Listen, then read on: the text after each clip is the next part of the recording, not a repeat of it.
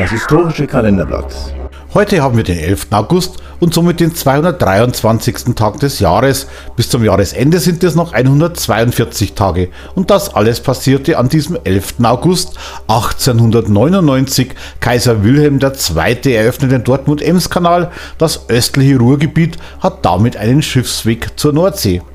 1901 die erste deutsche Südpolarexpedition unter der Leitung von Erich von Trikalski sticht an Bord der Gauss von Kiel aus in See.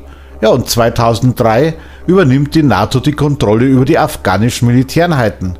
Geboren ist am 11. August 1950 der Computeringenieur und Mitbegründer von Apple Steve Wozniak. Namenstag haben heute der Donald, die Clara und die Susanne. Herzlichen Glückwunsch. Radio 10. Deine Hits der 80er, 90er und von heute. Das historische Kalenderblatt.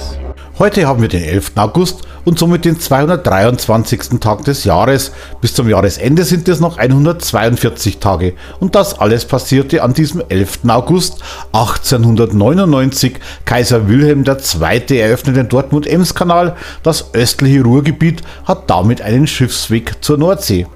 1901 die erste deutsche Südpolarexpedition unter der Leitung von Erich von Trikalski sticht an Bord der Gauss von Kiel aus in See. Ja, und 2003 übernimmt die NATO die Kontrolle über die afghanischen Militäreinheiten.